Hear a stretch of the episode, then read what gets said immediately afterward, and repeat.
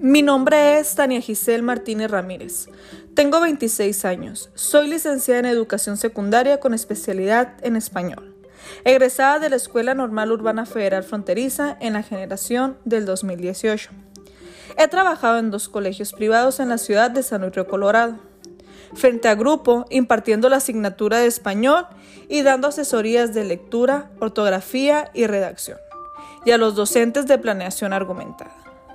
Actualmente trabajo para el gobierno federal en la secundaria general número 37 ubicada en la ciudad de Tijuana, con plaza definitiva.